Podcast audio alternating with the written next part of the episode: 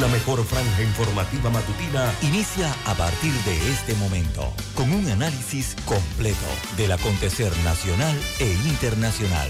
Noticiero Omega Estéreo. Omega Estéreo Noticias.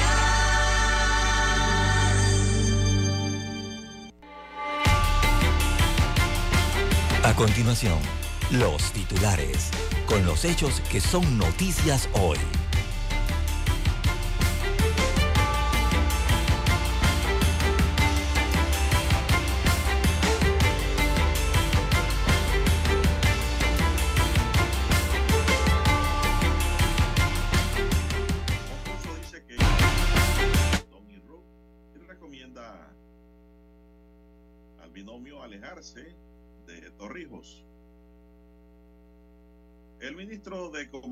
Presenta nuevamente el contrato de ley minera, pero dice que modificado.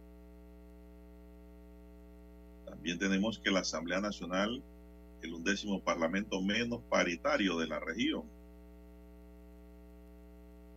También, amigos y amigas, para hoy tenemos Panamá se aferra a certificar su pase a la siguiente ronda esta noche, cuando enfrente a Guatemala en el Rommel Fernández. Ministerio de Salud reclama a Naturgy por apagones en la chorrera y los daños causados. Meduca detalla las rutas y horarios de los desfiles patrios. También tenemos para hoy, Tribunal Electoral detecta a dos candidatos del PRD con condenas en firme y los inhabilita para correr en las próximas elecciones. La alianza parcial anunciada entre CD y panameñista con PP podría deshacerse. La estrategia de Moca, de otro camino que beneficia tal vez a otros partidos rumbo al Parlacén, pero según analistas, ellos mantienen su posición firme, ética y definida en no provocar más gastos dentro del colectivo para el Estado panameño. También, señoras y señores, tenemos para hoy. SINAPROC emite una alerta por mareas máximas e inundaciones y la pintada cumple 175 años de vida alegre y sana. Nos referimos al distrito de la provincia de Coclé. Candidato Manuel Núñez desiste de su candidatura en Moca y en redes sociales ayer se veía como que se va a unir ahora a otro partido. No está nada definido, pero sí se daba a entender como que el PP lo iba a coger. En operativo más de 600 personas aprendidas. También amigos y amigas se metieron a su casa y lo mataron pero ya los tres criminales fueron identificados. Vuelco y fatal en el área de Chame deja un muerto y dos heridos graves. También, señoras y señoras, el niño amenaza. Podría agravarse la escasez de agua en todo el territorio nacional. Y tribunal anula matrimonio con viveza. Amigos y amigas, estos son solamente titulares. En breve regresaremos con los detalles de estas y otras noticias. Estos fueron nuestros titulares de hoy. En breve regresamos. Escuchar Omega Stereo es más fácil que nunca. Solo busca la aplicación de Omega Stereo en Play Store o App Store y descárgala gratis. No te pierdas los mejores programas y tu música favorita. Descarga la app de Omega Stereo y disfruta las 24 horas donde estés.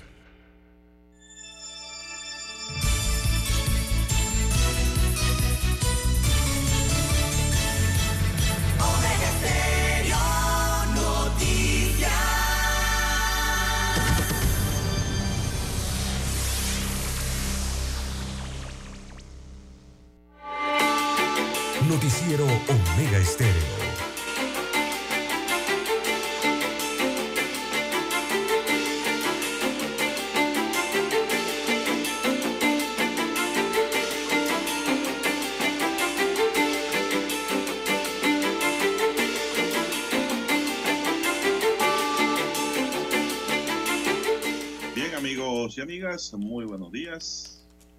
Hoy es martes 17 de octubre del año 2023, avanza el mes. En el tablero de controles está Daniel Araúz en la mesa informativa. Les saludamos. César Lara.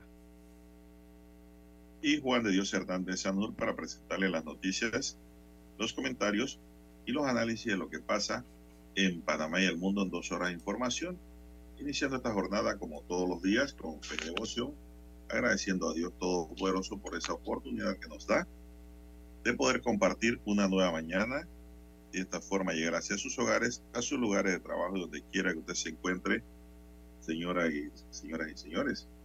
Pedimos para todos salud, divino tesoro, seguridad y protección, sabiduría y mucha fe en Dios.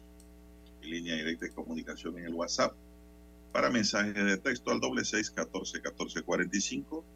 César Lara está en redes. ¿Cuál es su cuenta, don César? Bien, estamos en arroba César Lara R. Arroba César Lara R es mi cuenta en la red social Twitter. Allí puede enviar sus mensajes, sus comentarios, denuncias, fotodenuncias, reporte del tráfico temprano por la mañana. Esos incidentes en la vía, ¿verdad? O los ya accidentes, o lo que se encuentra sobre la vía, cualquier situación usted lo envía allí que le sirve de información al resto de los conductores.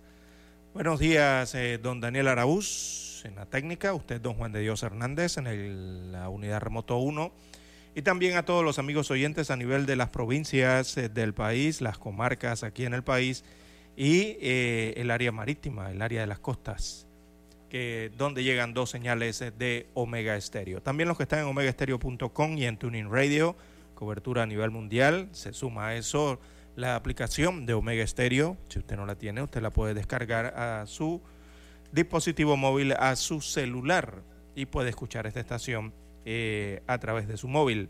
Y también los muy buenos días a los amigos oyentes en el canal 856 de Tigo Televisión pagada por cable a nivel nacional. Omega Stereo llega a su televisor. ¿Cómo amanece para hoy, don Juan de Dios?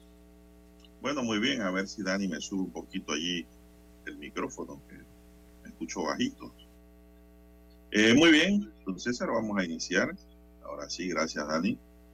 Bueno, vamos a entrar en materia informativa. ¿Cómo amanece usted, don César y don Dani?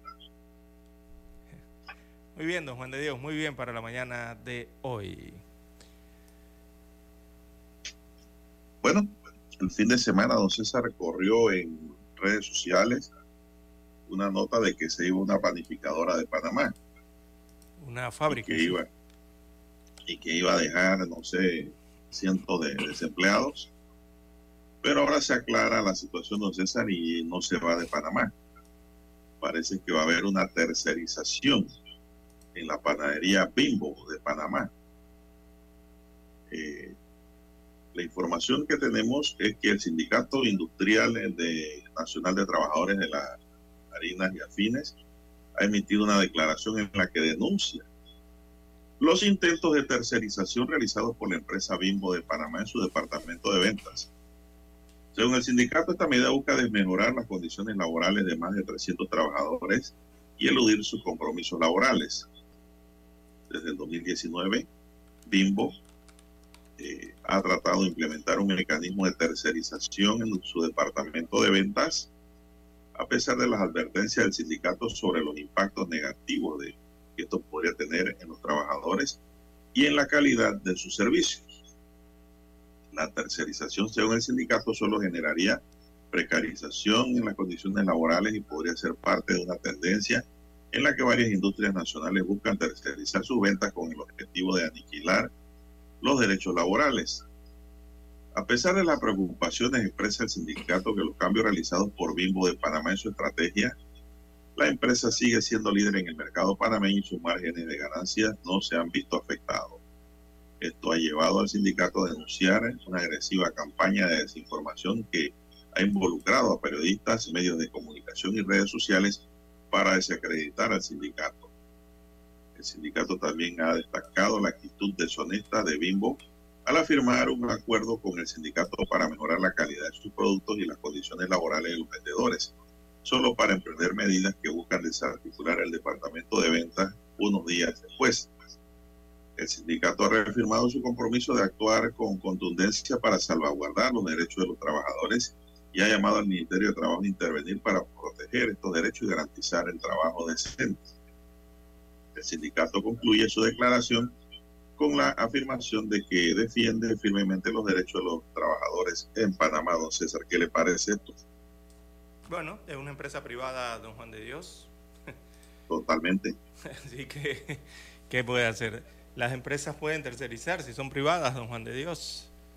Eh, eso lo pueden hacer aquí en cualquier parte del mundo. Son medidas Así es. que se pueden aplicar eh, desde los negocios eh, privados, sobre todo cuando son negocios de servicios. Eh, eso es una, una modalidad, eh, la de, de- contratar, ¿no?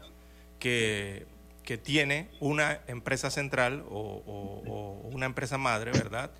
Eh, encargada, no sé, de producir algo, fabricar algo, de, de brindar ciertos servicios, ¿verdad? Y entonces de terciarizar, la, la cual otra empresa asume el cumplimiento de las obligaciones empresariales ¿no? y, y- y hasta laborales eh, que se le encomienda, porque es así. Así que la tercera empresa, don Juan de Dios, ¿qué queda haciendo? La tercera empresa tiene que quedar cumpliendo también las leyes nacionales. Exactamente. Así que lo único es que quizás no les pague Bimbo, pero les paga la tercera empresa.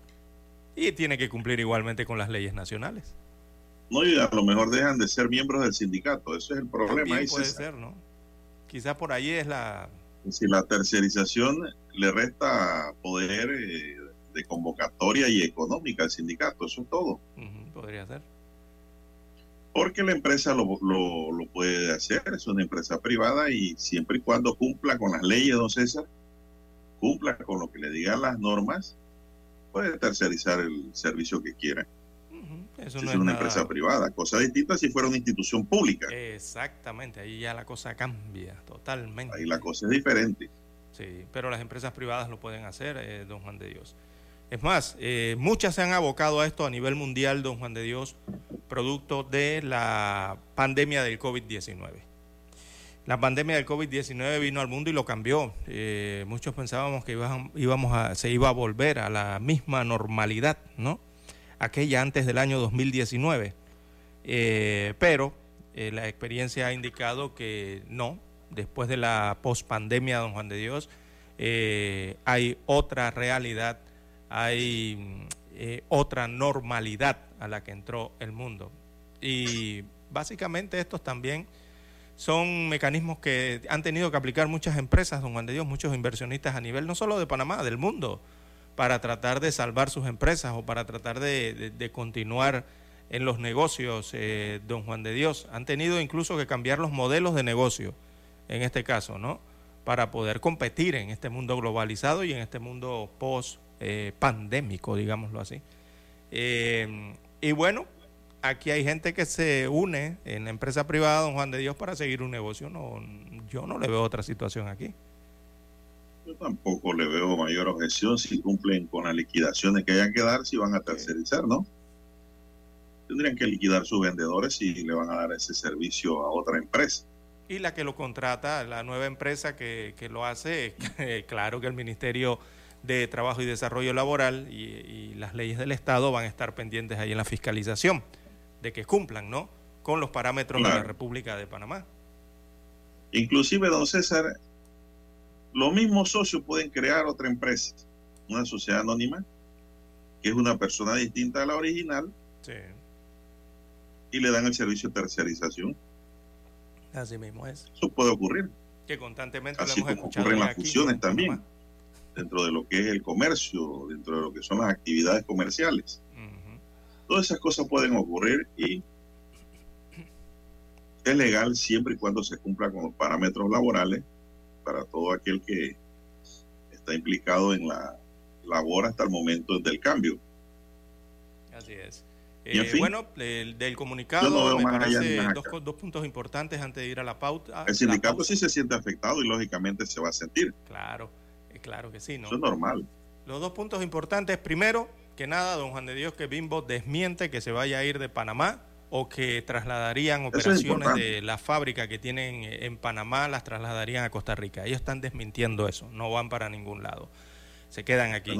Y emiten entonces este comunicado en que ellos reiteran que la fabricación de sus panificados, o sea, todos sus productos industriales, continuará en Panamá. Y reiteran que sus inversiones también continuarán aquí en Panamá, o sea, se quedan en Panamá. Ese es el primer punto, ¿no? Para el, tema de lo que se dio en las redes sociales. Y lo segundo, este tema importante que usted está tocando, don Juan de Dios, eh, que está en el, parra, en el punto número dos del comunicado, en los que ellos señalan que eh, Bimbo ha decidido transformar su modelo de negocios comercial y de distribución para sumar a un socio local de una amplia experiencia en el sector así asegurar que nuestros productos, eh, dice la compañía, deliciosos y nutritivos, eh, se queden en los hogares panameños por muchos años más. Ahí es el que tiene que ver con el tema quizás sindical, ¿no? Bien. Bueno, César, son las 5.49, vamos a una pausa, Dani, y regresamos. Para anunciarse en Omega Estéreo marque el 269-2237. Con mucho gusto le brindaremos una atención profesional y personalizada. Su publicidad en Omega Estéreo. La escucharán de costa a costa y frontera a frontera. Contáctenos 269-2237. Gracias.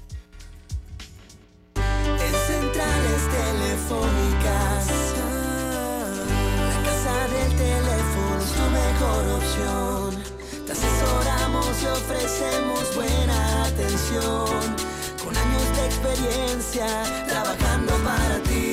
La casa del teléfono, ubicados en Via Brasil y lista hermosa. La casa del teléfono, líder de telecomunicaciones. La casa del teléfono, distribuidores de Panasonic.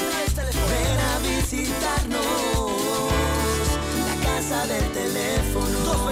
229-0465, lcdtcorp.com, distribuidor autorizado Panasonic. La información y el análisis en perspectiva. De lunes a viernes, de 7.30 a 8.30 de la mañana. Con Guillermo Antonio Adames, Rubén Darío Murgas y Camila Adames Arias. En perspectiva. Por los 107.3 de Omega Estéreo. Noticiero Omega Estéreo.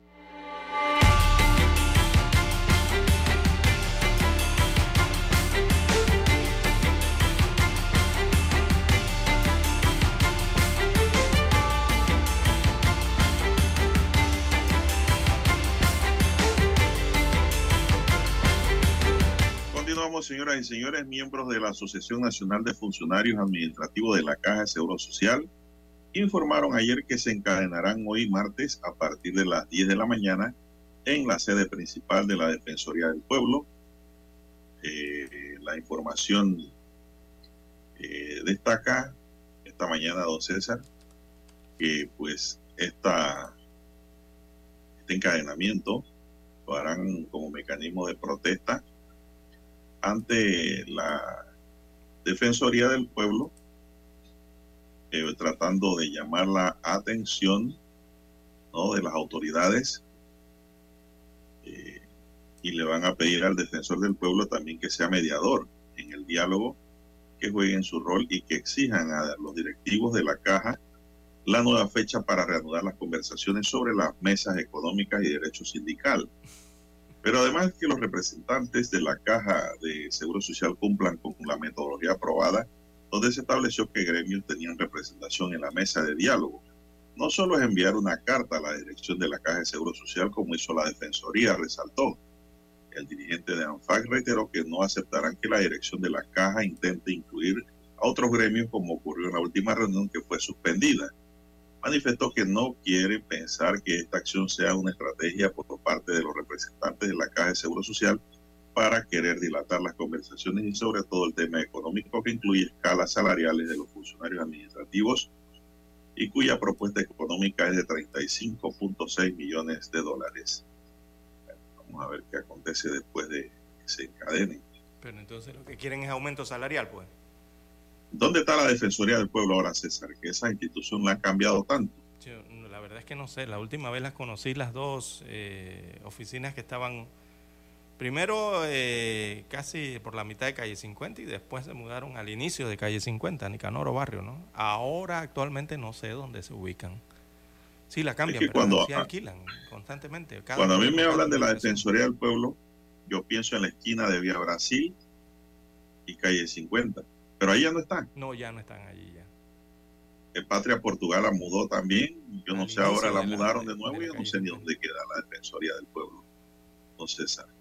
Tengo que investigar ahora físicamente dónde queda. Son las 5.53 minutos, señoras y señores. Están en sintonía de Omega Estéreo, cadena nacional. ¿Qué más tenemos, don César, para esta mañana? Bien, hablando de Caja del Seguro Social, don Juan de Dios, eh, precisamente esta institución de, entidad social, la principal ¿no? de entidad social aquí en Panamá, de seguridad social, Oiga, les ha enviado una directriz, le envió como una especie de un memo ¿no? a, sus diversas unidades y a todo su personal. Eh, la Caja del Seguro Social tiene como 44 mil funcionarios, don Juan de Dios. 44 mil eh, servidores públicos dentro de la Caja del Seguro Social. Y esos son precisamente los que están pidiendo aumento. ¿ah? Eh, oiga, les ha enviado una directriz a todos ellos y a todos sus directores a nivel nacional para recordarles que la principal misión de los funcionarios de esa entidad es tratar y servir a pacientes asegurados con calidez y calidad. Le ha enviado entonces esta circular a todos, ¿no? esto va para todos sus empleados. Eh, esto lo hacen constantemente, eh, don Juan de Dios, en la caja del Seguro Social. Pero el problema es que la realidad es otra lastimosamente, ¿no? No digo que el 100%, pero sí la realidad que se presenta en varias unidades ejecutoras de esta institución de seguridad social a nivel nacional eh, deja mucho que desear en, muchas ocasiones, don Juan de Dios. Así que les reiteran entonces a los funcionarios del Seguro Social atender. Y aquí hablan de calidez y calidad. Y yo diría, don Juan de Dios, yo lo sintetizaría y yo le diría, que los atiendan con humanidad. Don Juan de Dios, ¿qué es lo que le hace falta a esa institución? Ser más humanos allí dentro de la caja del Seguro Social. Ya cuando usted habla de más humano involucra todo, relaciones humanas, eh, calidez, calidad, mejor trato, lo involucra todo. ¿no? Pero se requiere ser más humano, eh, tener eh, una característica humanizadora para trabajar en instituciones como esta, sobre todo como los hospitales, eh, don Juan de Dios. También en el MINSA ocurre lo mismo. Hay que tener esa, característica, esa actitud de, ser humano para atender al prójimo, en este caso los pacientes que van allí en busca de ayuda sanitaria y sobre todo cuando ya la han pagado, cuando ya la han prepagado, don Juan de Dios, en la caja del Seguro Social porque ya la han pagado de antemano. Ellos tenían un eslogan que decía humanízate. Pero se humanizó de verdad.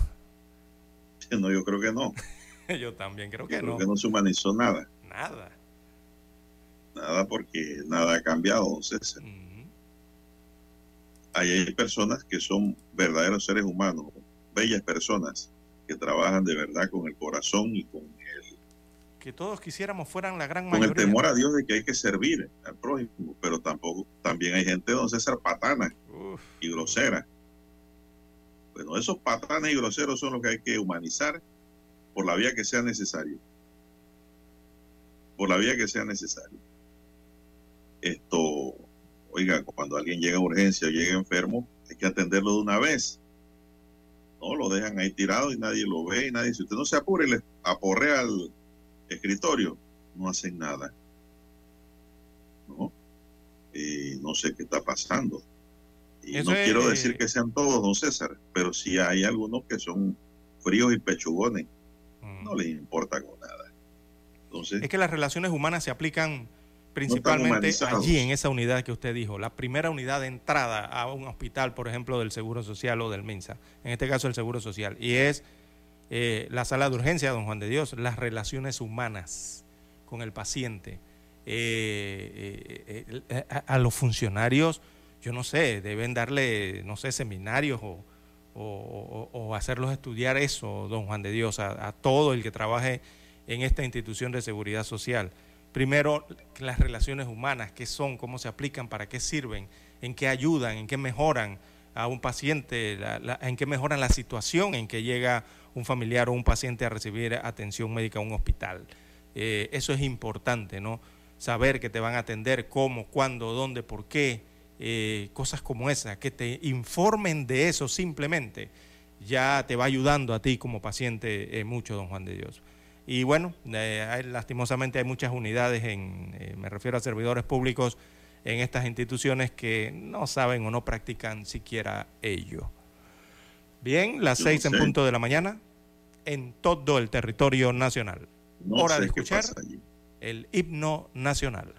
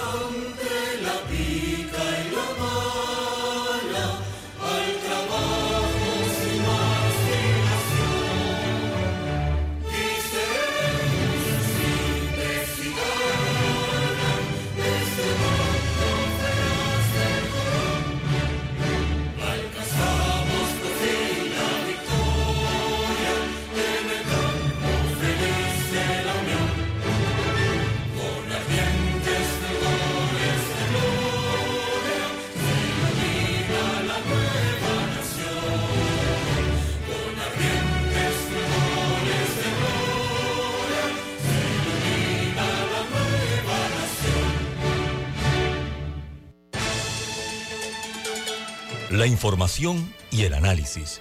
En perspectiva. De lunes a viernes, de 7.30 a 8.30 de la mañana. Con Guillermo Antonio Adames, Rubén Darío Murgas y Camila Adames Arias. En perspectiva. Por los 107.3 de Omega Estéreo.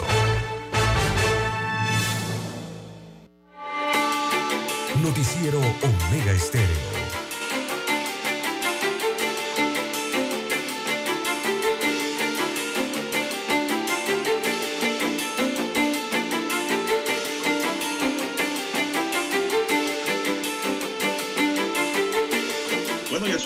Seis, dos minutos. Avanza la mañana, don César, amigos y amigas, y avanzamos con más noticias. Bueno, una nota aquí interesante, don César, por cierto, porque son casos bastante insólitos. Es noticia, don César, es noticia, no es información. El juzgado tercero seccional de familia del primer circuito judicial de Panamá decretó nulo el matrimonio entre el ciudadano estadounidense Ray Brown Davis Jr. y la ciudadana venezolana Michiser Soto Madero. Durante el proceso se demostró que Soto Madero se aprovechó de la vulnerabilidad y mal estado de salud del norteamericano para llevar a cabo el matrimonio. Informes del Instituto de Medicina Legal y Ciencia Forense de la sección eh, Clínica Médico Legal, Unidad de Consulta Externa, resaltan que el señor Brown, a su salida del Hospital Santo Tomás el 22 de abril de 2022, presentaba secuelas de la enfermedad cerebrovascular isquémica, que solo le permitía abrir los ojos, no podía expresarse ni moverse, por tanto, él mismo no podía caminar, pensar con claridad, ya que solo responde a estímulos abriendo los ojos. De acuerdo a este informe, el estadounidense no pudo apersonarse y dar su consentimiento para casarse, don César. Mm, el consentimiento. Es decir, lo casaron enfermo. Además, el certificado de buena salud de Brown emitido por una clínica privada es dudoso y no congruente con el historial médico del hospital público. Además, las huellas dactilares de Brown en el acta de matrimonio no son de él, según se determinó. Por este caso, dice Crítica Libre, de donde extraigo la información, Julio César de León Vallejos, notario décimo del circuito, fue suspendido del cargo, presuntamente por haberse falsificado un acta de matrimonio con el fin de beneficiar, dice aquí, a la víctima. Eh, perdón, a beneficiar a la ciudadana venezolana, no a la víctima. Bueno, la verdad, don César, es que yo ando por todas estas notarias todos los días. Yo nunca me enteré que Julio César de León haya sido suspendido del cargo. Ahora le, leo aquí en crítica que dice que sí. Bueno, lo dice el periódico. La juez de garantía, Yasmín Jaén, luego de escuchar a las partes, formuló la imputación de los cargos e imposición de medida cautelar donde se ordena la suspensión del cargo de León por seis meses por daño económico a la víctima y el abuso del cargo público. Aquí está la explicación, don César, en el siguiente párrafo. Fue una orden por parte del sistema penal acusatorio a través de la juez de garantías. Sin embargo, dice el periódico que el notario, eh, en acuerdo con la venezolana que está prófuga, realizaron el acto matrimonial el día 25 de abril de 2022, tres días después que Brown había sufrido el derrame. La extranjera con el derecho a ser esposa del hombre pudo traspasar ya dineros de cuentas bancarias e intentó traspasar un apartamento ubicado en la avenida Balboa y también una finca valorada en 198 mil dólares. La venezolana está siendo buscada por las autoridades, don César, para que rinda también información y de cuenta sobre la situación planteada. Bueno, esto a mí me deja esto muchas dudas, don César, en cuanto a la actuación notarial. Los notarios se cuidan mucho. Eh, eso es lo que iba a preguntarle, don Juan de Dios. Y es, primero, los notarios se cuidan ¿quién los casó? ¿Quién fue funcionario los casó? Por, por notaría. Por notaría. Pero, o sea, no sabían nada de esto. lo que pasa es que hay... Eh, cuando lo que pasa que veo, lo que veo aquí, don hay impedimentos, don Juan de Dios, en, en, las leyes para los matrimonios, ¿no? Eh, que ya es por todos conocidos, ¿no? Y, también hay anulaciones, evidentemente, lo que aplicó aquí la juez, pero uno se pregunta, ¿y cómo es que no se dieron cuenta? ¿Cómo es que el funcionario, el, el, el, que trabaja en la notaría, o no, sé si se dio matrimonio por, por otra vía, eh, cómo no se dieron cuenta de esta situación? ¿No vieron que usted acaba de señalar allí que una persona estaba prácticamente incapacitada, ¿no? Bueno, César, la verdad es que mí me deja pensando esto porque yo sé muy claramente que los notarios se cuidan mucho de cualquier tipo de fraude. Precisamente para no verse involucrado en asuntos penales ni civiles.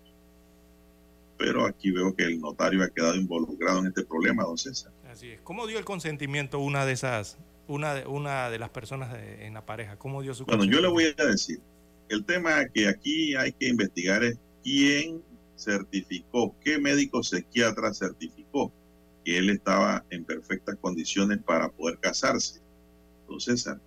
Un detalle que veo aquí en la nota que no me dicen la edad del ciudadano norteamericano.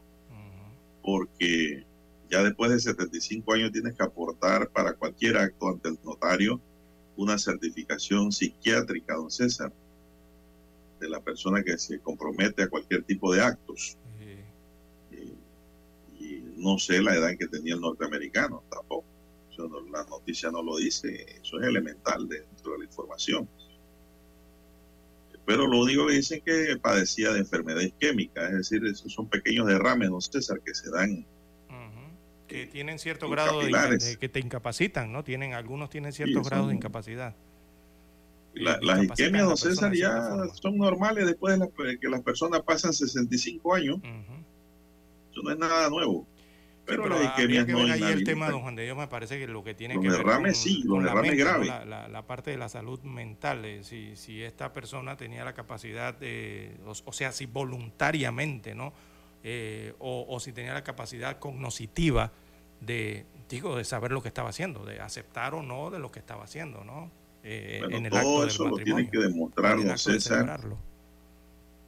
Eh, si la persona ya es de avanzada edad, un psiquiatra. Si no es de avanzada edad, tal vez por ahí pudo entrar el problema.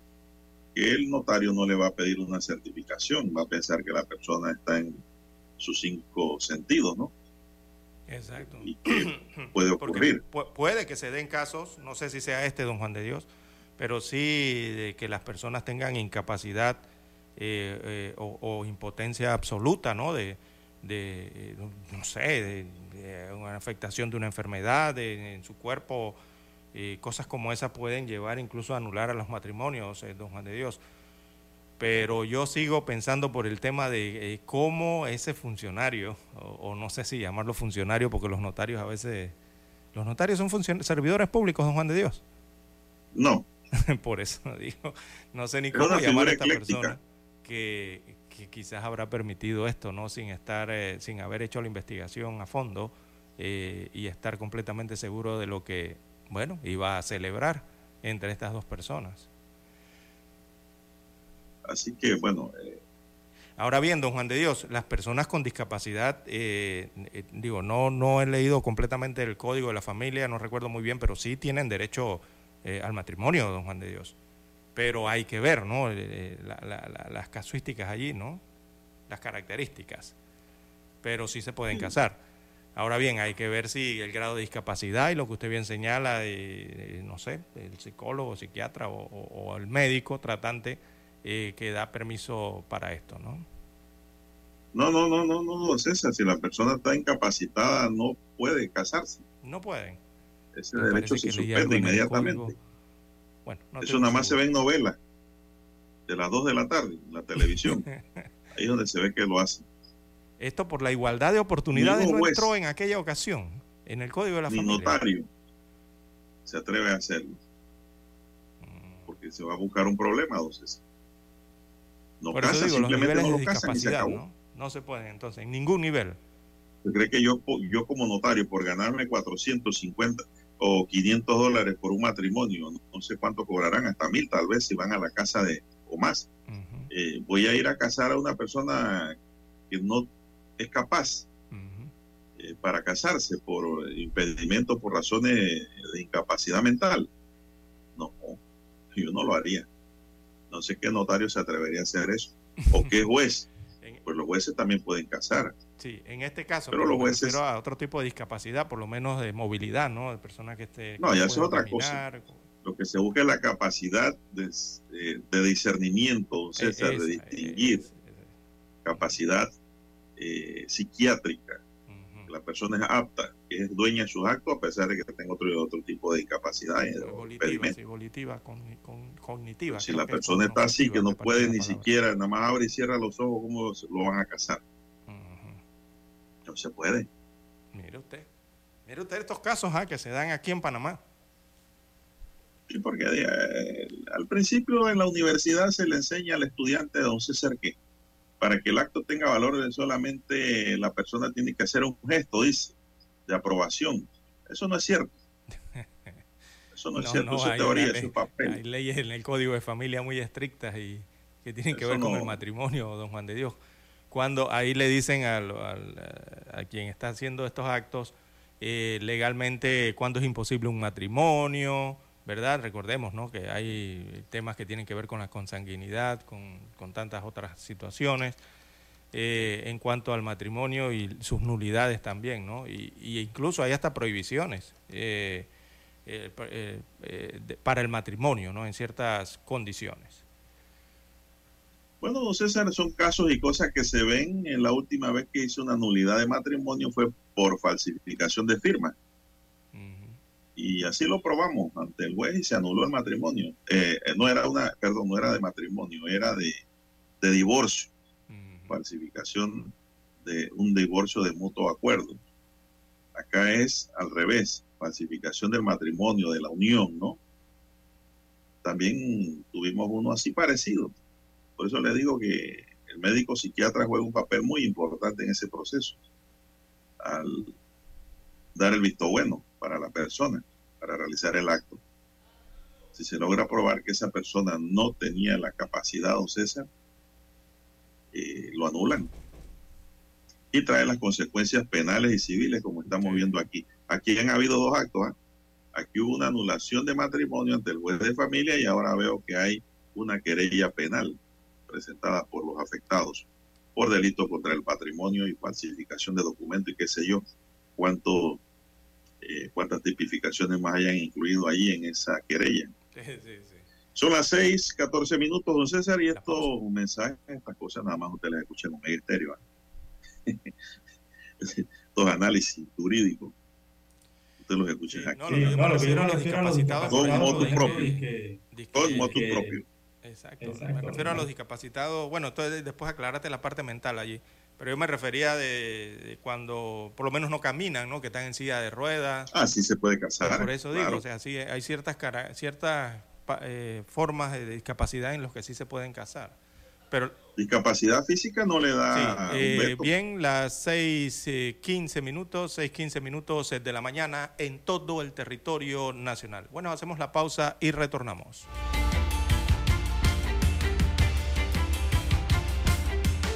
Noticiero Omega Estéreo. Escuchar Omega Estéreo es más fácil que nunca. Solo busca la aplicación de Omega Estéreo en Play Store o App Store y descárgala gratis. No te pierdas los mejores programas y tu música favorita. Descarga la app de Omega Estéreo y disfruta las 24 horas donde estés.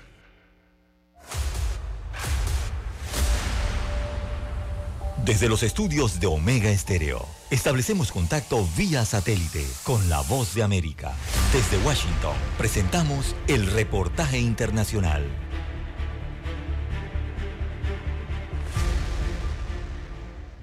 Los polacos han votado por el cambio en las elecciones presidenciales y la oposición liberal y pro Unión Europea parece encaminada a formar el próximo gobierno. La coalición cívica, liderada por el expresidente del Consejo Europeo, Donald Tusk, no se ha impuesto en las urnas, pero tiene opciones para hacerse con la mayoría parlamentaria. Con el 50% de los votos escrutados, los primeros datos conceden el 38.3% de los votos al partido gubernamental, el ultraconservador Ley y Justicia, aunque la victoria no les da la mayoría parlamentaria en las elecciones más cruciales del país. Sin embargo, a los liberales tampoco les alcanzaría para formar un gobierno. Así las cosas, la coalición cívica habría obtenido 163 escaños en un parlamento de 460. El partido gubernamental Ley y Justicia, el más votado, obtendría 200 escaños, pero, a diferencia de la oposición, no tiene socios con los que cubrir el déficit hasta la mayoría. Los sondeos a pie de urna en Polonia suelen tener un margen de error del 2%, por lo que no se esperan grandes cambios. El actual partido Ley y Justicia ha chocado repetidamente con la Unión Europea por el Estado de Derecho, la libertad de prensa, la migración y los derechos LGBTQ desde que llegó al poder en el 2015. Los partidos de oposición han prometido mejorar los lazos con Bruselas y eliminar las reformas que, según dicen, han erosionado la democracia polaca. Se proyectaba que los partidos de oposición liderados por la coalición cívica ganarían un total combinado de 248 escaños. Según analistas, la victoria de la oposición podría redefinir la relación entre Bruselas y el Estado miembro más grande de la Unión Europea en Europa Central y Oriental.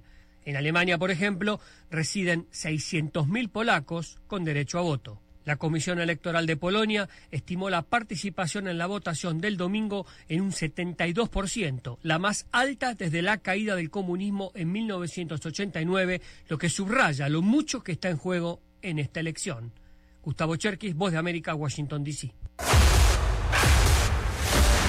Escucharon vía satélite desde Washington el reportaje internacional. Omega Estéreo, cadena nacional. Desde el dominante Cerro Azul, Omega Estéreo cubre las provincias de Panamá, Colón, Darién, Panamá Oeste y las playas en los 107.3. Continúa desde el majestuoso Cerro Canajagua en los 107.5, cubriendo todas las provincias centrales hasta el imponente volcán Barú en los 107.3 para las provincias de Chiriquí, Bocas del Toro y Veraguas. Omega Estéreo para todo Panamá.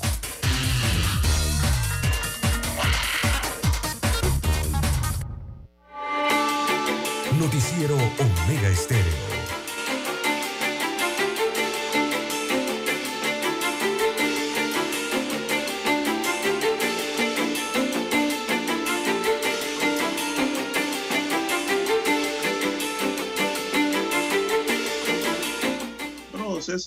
Eh, la alianza parcial y territorial pactada entre la nómina de CD y panameñista como candidato presidencial con Rómulo Roth y José Blandón como vice, además de Martín Torrijos, candidato presidencial por el PP, se podría deshacer.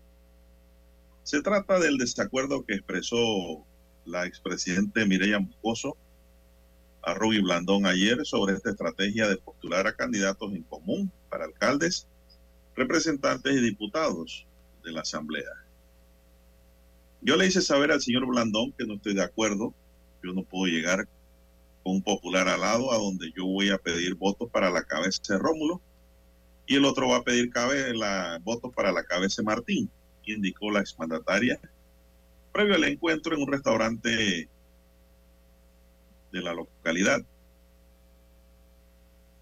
Eh, dice la información que Moscoso manifestó que no cree que esta alianza afecte al electorado, pero que a ella sí, nosotros tenemos que buscar, dice, para los panameñistas y a los de cambio democrático, eh, para que primero voten por la nómina presidencial, porque si no sacamos la alianza arriba y sacamos abajo no hacemos nada.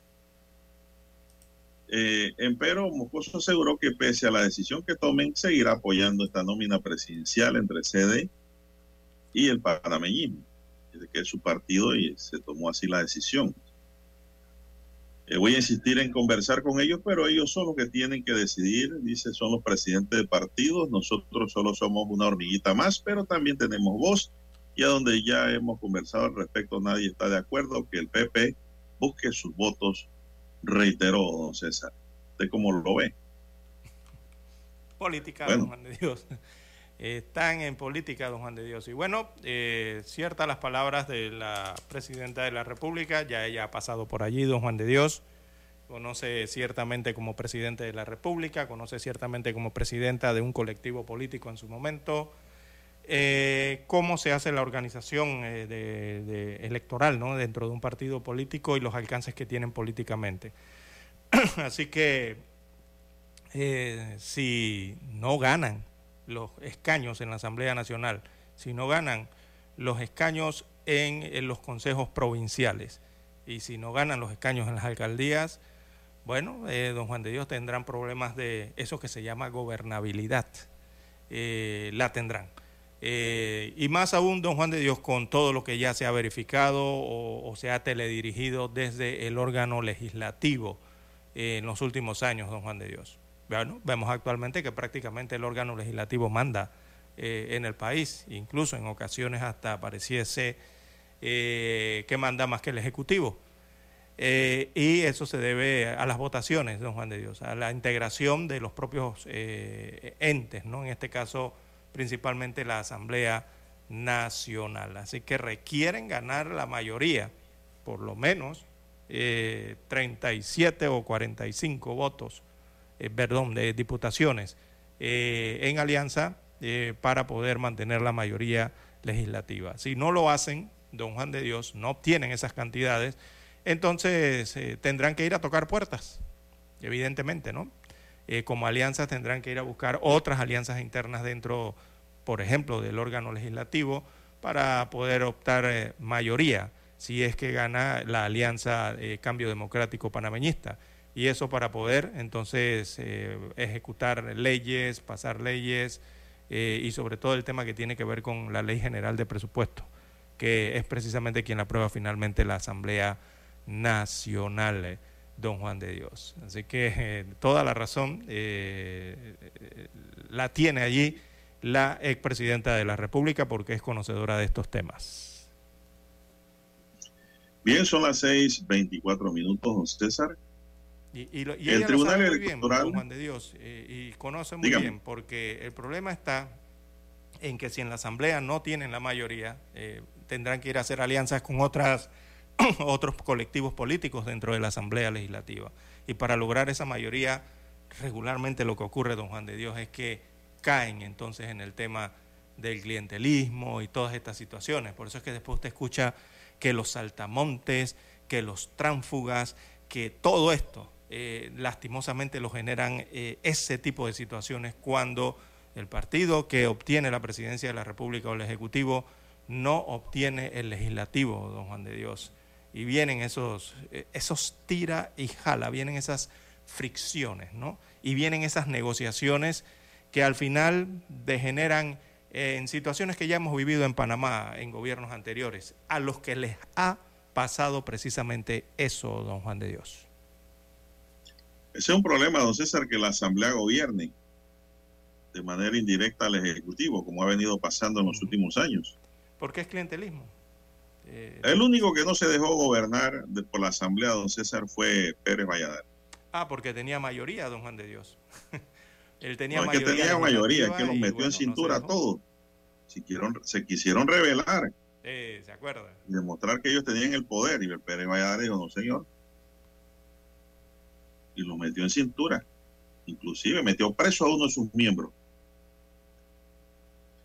Son las 6.25 minutos. Bueno, el Tribunal Electoral, don César, por otro lado, alertó al PRD que dos de sus candidatos habían sido escogidos como en elecciones primarias y que no podrán participar en las elecciones por contar con condenas penales en firmes.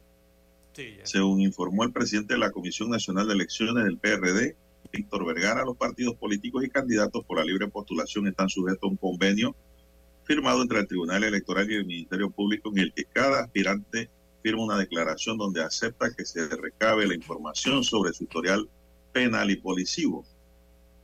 Sostuvo que en efecto hay dos candidatos eh, inhabilitados que ganaron las primarias y que previo a este último proceso de postulación que cierra el 31 de octubre, se le informó al PRD que habían dos inhabilitaciones específicas.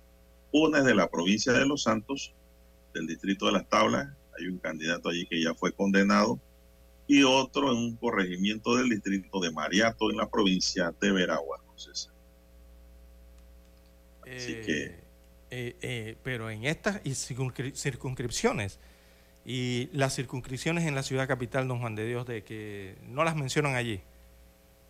Porque, acá en Panamá, ya en firme, yo creo que tienen, para ver, creo que están en firme. Bueno, habría que revisar allá en el órgano judicial esto, pero acá en Panamá hay investigaciones y, se han dado casos eh, conocidos ya, el corregimiento de Caledonia, el corregimiento de San Felipe, eh, hay otro corregimiento en San Miguelito, me parece también que un HR también tiene un problema. Eh, y hacia el área, no sé si es el área este de Panamá, del distrito de Panamá, hay otro representante de corregimiento envueltos en estas situaciones, don Juan de Dios. Aunque, Pero no son candidatos, César, ya no son candidatos. Oficialmente a estos dos en el interior de la República. Ya no, no son candidatos, eso que usted dice. No corrieron. No corrieron. Claro. Mm. Ah, bueno, si es que porque estaban reservadas las... las ¿Para qué van a correr si saben que lo van a inhabilitar? Exactamente. Ah, ok. Sí, porque estaban reservadas casualmente de San Felipe, Caledonia. La otra no sé si es de Chile. En la tabla de Mariato es que se pasaron dos agachados, pero que vaya los detectó. Creo que es Chilibre, la otra me parece, no sé qué. El tribunal. Es una representante, una dama.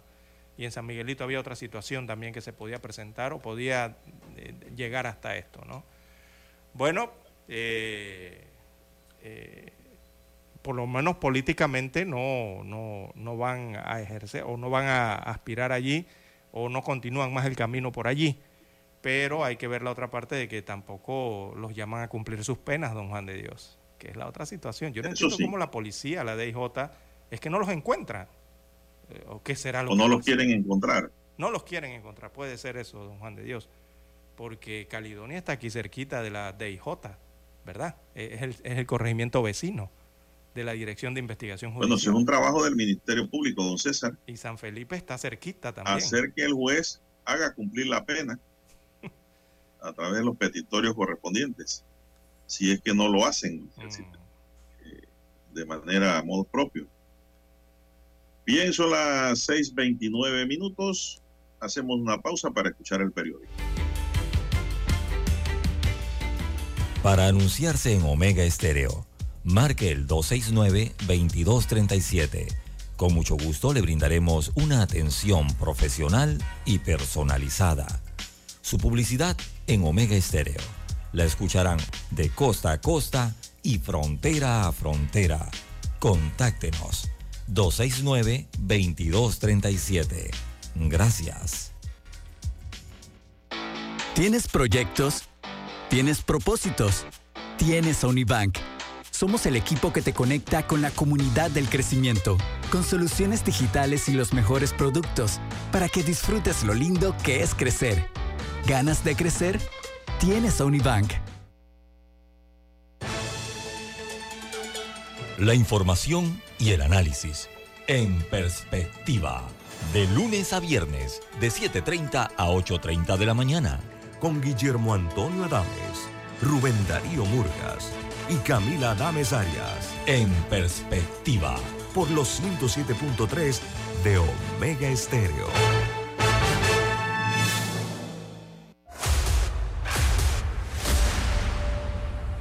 Desde los estudios de Omega Estéreo, establecemos contacto vía satélite con la voz de América. Desde Washington, presentamos el reportaje internacional.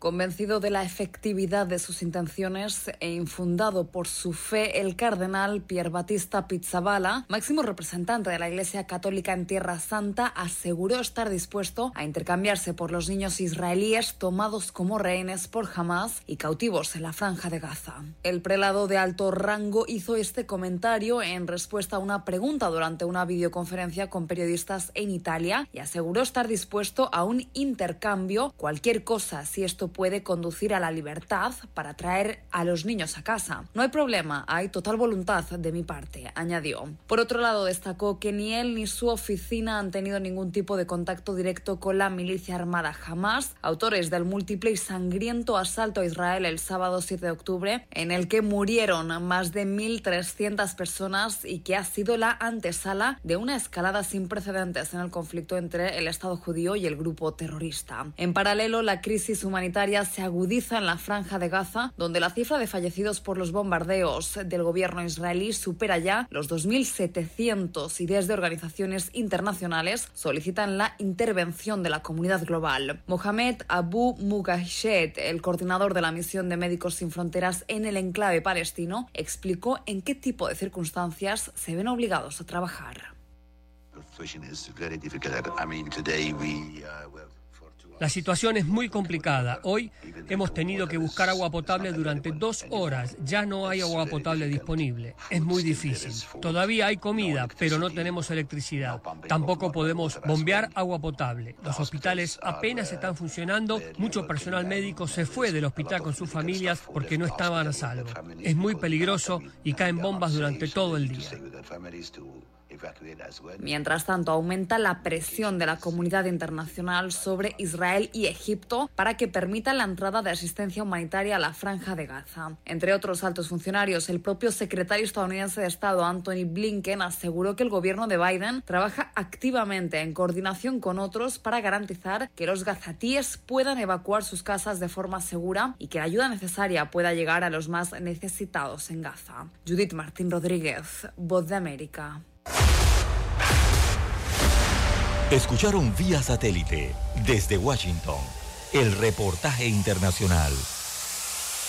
Escuchar Omega Stereo es más fácil que nunca. Solo busca la aplicación de Omega Stereo en Play Store o App Store y descárgala gratis. No te pierdas los mejores programas y tu música favorita. Descarga la app de Omega Stereo y disfruta las 24 horas donde estés. Noticiero Omega Estéreo. Las noticias impresas en tinta sobre papel. Con ustedes. Escuchando el periódico. Los titulares de las primeras planas de los diarios estándares de circulación en Panamá.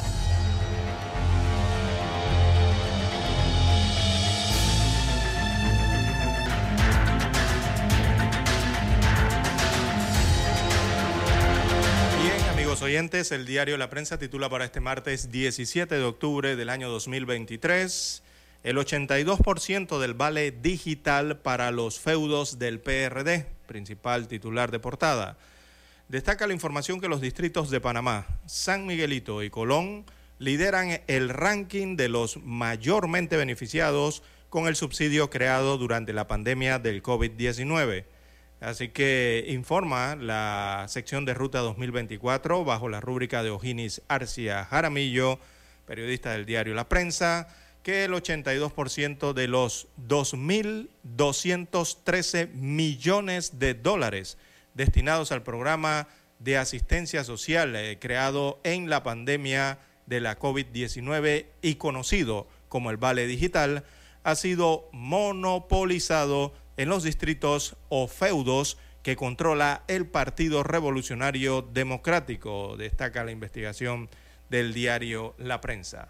En otros títulos de portada, burocracia y falta de crédito asfixian a las MIPIMES. Así que la falta de garantías es una limitante para iniciar, crecer o administrar los negocios del 66% de las microempresas en Panamá. Además, el 40% no logra completar una solicitud de crédito por el alto número de registros que exige en los bancos. Indica esto entonces los estudios de la Organización Internacional del Trabajo, también del Banco Mundial y también del Banco Interamericano de Desarrollo BIT. Imagínense usted si eso no lo están diciendo esas tres instituciones, eh, cómo hacer eso aquí a nivel local. Dios mío, no pasan los, los pasos, ¿no? Precisamente, de los requerimientos para poder acceder a esos créditos. Qué difícil es. Bien, hay que buscar los votos para esta alianza, dice la expresidenta Mireya Moscoso al ser entrevistada ayer. Así que la exmandataria ofreció su respaldo a la nómina por un mejor Panamá, lo bueno viene, que lidera Rómulo Rux como candidato presidencial y José Isabel Blandón como vicepresidente. Moscoso pidió a sus copartidarios del Partido Panameñista caminar y buscar los votos para ganar las elecciones del 5 de mayo del año 2024. También la prensa titula para hoy, compran fármacos para el complejo en el exterior. Se refieren a la caja del Seguro Social. Así que las autoridades eh, de la Seguridad Social en Panamá eh, anunciaron que eh, acudirán al mercado internacional para comprar fármacos e insumos destinados a las farmacias internas de la institución. también para el tema de los salones de operaciones del complejo doctor Arnulfo Arias Madrid, ubicado en Ciudad Capital. También en panorama, contrato minero regresa a la Asamblea Nacional. Ayer fue presentado por el ministro de Comercio e Industrias, nuevamente. También en la sección Vivir Más, eh, Disney cumple 100 años como referente cultural. Walt Disney.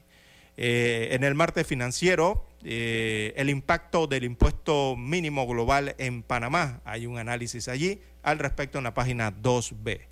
En los deportes, bueno, Panamá, Guatemala, dice la selección panameña o los integrantes de la selección panameña, tenemos que ganar sí o sí. Y es que es así, don Juan de Dios, amigo oyente, es sí o sí, porque si no ganan, quedan eliminados. Tienen que ganar su partido el día de hoy. Recordemos que esto es a un solo partido. Bien, eh, la fotografía principal del diario La Prensa para la mañana de hoy eh, habla de la creatividad, la fuerza y emociones. Panamá, la capital de la danza contemporánea. Así que unas 14 compañías eh, de bailes nacionales e internacionales participan en el Festival Internacional de Danza Contemporánea Panamá Prisma 2023, que se extiende hasta el próximo 21 de octubre en distintos teatros eh, del área metropolitana y sitios públicos abiertos. Por ejemplo, hoy martes, a partir de las 8 de la noche, la compañía Nadine eh, Gerspacher eh, presenta entonces la pieza Non-Ungraded Excitation, dice aquí, en el Teatro Nacional sobre una familia que busca eh, un futuro mejor. Más información entonces eh, sobre la programación del Festival Prisma 2023, eh, destaca el diario La Prensa, la pueden conseguir en la web que se llama festivalprisma.com. Repito, festivalprisma.com. Allí están los horarios y los lugares donde se presentarán estas 14 compañías que están en nuestro país. Bien, son los títulos del diario La Prensa para la mañana de hoy. Revisemos ahora la primera plana de la estrella de Panamá. Bien, la estrella de Panamá para hoy dice, Moscoso da espaldarazo a Blandón y Rowe. Recomienda alejarse de Torrijos. Mireya Moscoso se reunió con Rómulo Ruggi y José Blandón para conversar sobre la alianza política entre los partidos Cambio Democrático y Panameñista.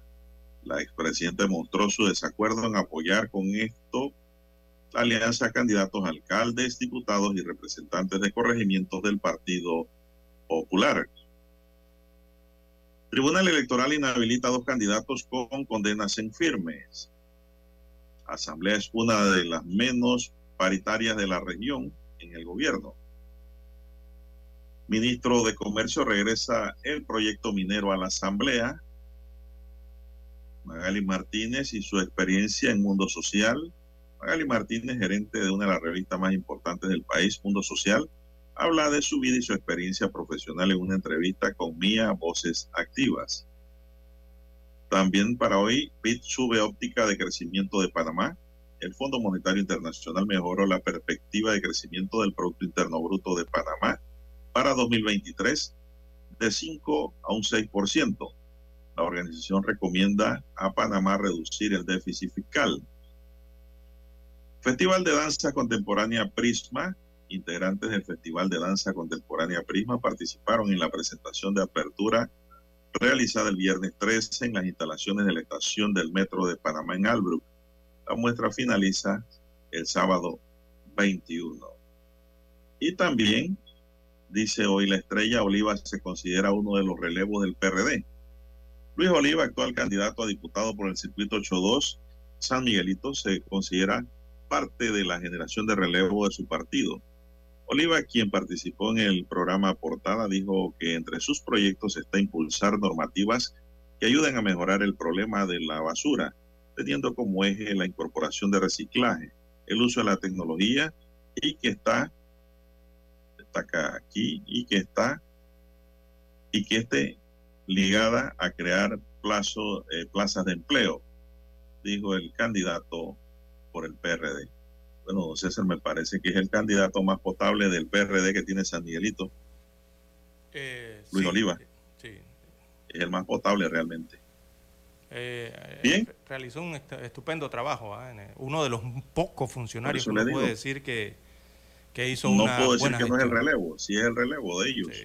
los del PRD. Bien, amigos y amigas, estos son los titulares de la estrella de Panamá y concluimos así con la- los titulares correspondientes a la fecha. Hasta aquí, Escuchando el periódico. las noticias de primera plana, impresas en tinta sobre papel. Noticiero Omega Estéreo.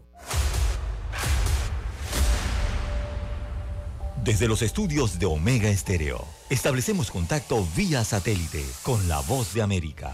Desde Washington, presentamos el reportaje internacional.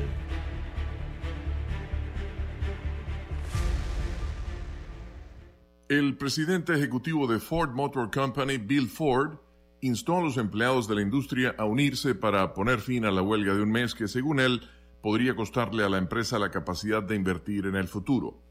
Según la agencia AP, fue en un muy poco usual discurso durante las negociaciones contractuales en la ciudad natal de la empresa Dearborn, Michigan, que Ford hizo la afirmación. Si lo perdemos, perderemos ante la competencia. Estados Unidos pierde. Se perderán muchos puestos de trabajo, afirmó el bisnieto de Henry Ford, el fundador de la empresa.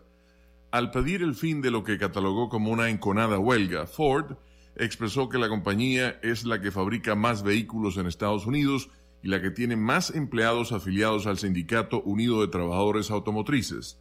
La semana pasada, 8.700 trabajadores sindicalizados abandonaron sus puestos en la planta más grande y rentable de Ford en el mundo, la planta de camiones de Kentucky ubicada en Louisville. Tras la huelga, un ejecutivo de Ford dijo en teleconferencia con reporteros que la compañía había llegado al límite de lo que puede ofrecer para poner fin al paro. El discurso de Bill Ford ocurre en momentos en que la industria automotriz se encuentra en medio de una transformación histórica y costosa de motores de combustión interna a vehículos eléctricos.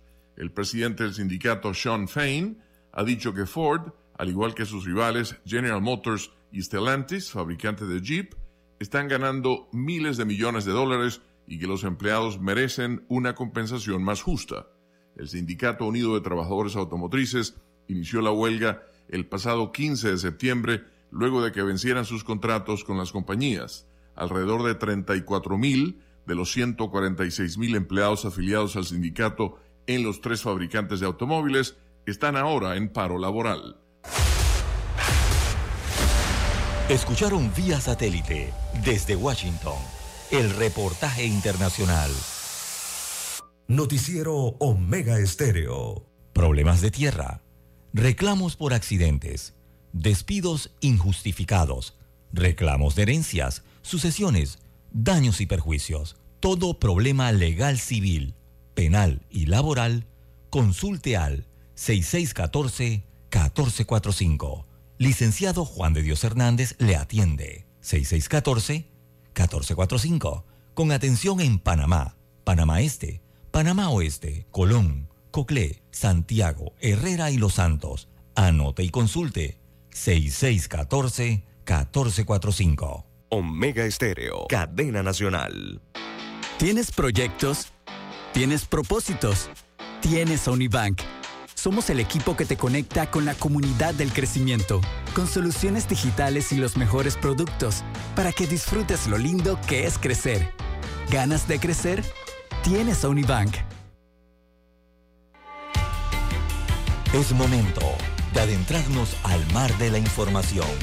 Este es el resultado de nuestra navegación por las noticias internacionales más importantes en este momento.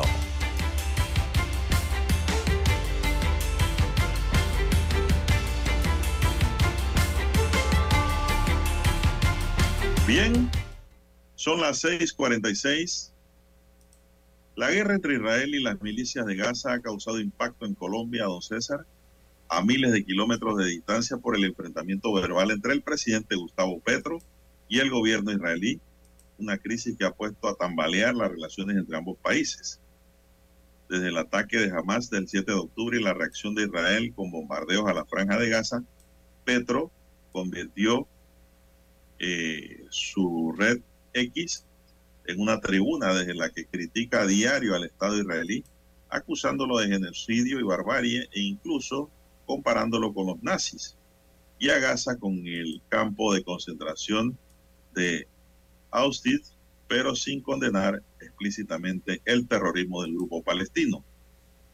Israel respondió el domingo a las declaraciones hostiles y antisemitas de Petro con el anuncio de la suspensión de las exportaciones de seguridad a Colombia, país con el que hasta ahora había tenido una excelente relación política y comercial y al que suministra material militar como aviones, helicópteros, pistolas, piezas y accesorios de armas y equipos de tecnología satelital. De inmediato el presidente amenazó, si hay que suspender relaciones exteriores con Israel, las suspenderemos. Y este lunes su canciller fue más lejos al instar al embajador de Israel, Gali Dagan, al mínimo pedir excusas e irse del país, tras acusarlo de patanería insensata. Para la analista política Sandra Borda, profesora de la Universidad de los Andes, el manejo de Petro le está dando a la relación con Israel, que le está dando a esa relación es muy lamentable y demuestra que el gobierno tiene dos problemas grandes. La pérdida de la institucionalidad y el desconocimiento del derecho internacional humanitario al condenar la violencia de Israel, pero no el terrorismo de Hamas. El presidente claramente le sobra, le sobran el canciller y la cancillería lo que hemos visto en redes sociales con sus opiniones personales de Gustavo Petro, dijo Borda a la agencia F. Como lo ve don César, se le fue la lengua a Petro. Lo último que dijo la analista, don Juan de Dios, utilizó una palabra clave en eso, eh, para definir entonces al, al ministro de Relaciones Exteriores y Paz, así se llama, es ministro de Relaciones Exteriores y Paz de Colombia y también para definir al presidente colombiano Gustavo Petro. Y dijo personal. Eh, están hablando de opiniones personales, eh, don Juan de Dios. Y es así, porque si usted va y busca en el Ministerio de, de, la Presidencia un comunicado oficial por parte de la República de Colombia, no hay comunicado.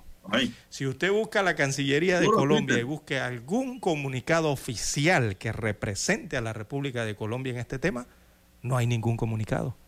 Entonces son eh, posturas básicamente personales de estos eh, servidores, ¿no? Eh, yo entiendo que el presidente Petro ha de tener sus principios y bueno, en base a ellos ha fijado, digamos, una postura, ¿no? ideología. digamos, alguna postura eh, que me da la impresión a mí que es muy personal, la postura de lo que ha estado en su red social eh, emitiendo. Pero por una parte lo ha hecho sin ambigüedades, lo ha dicho claramente en sus redes personales. Al parecer es un hombre que, que, que no negocia lo que considera sus principios, serán sus principios.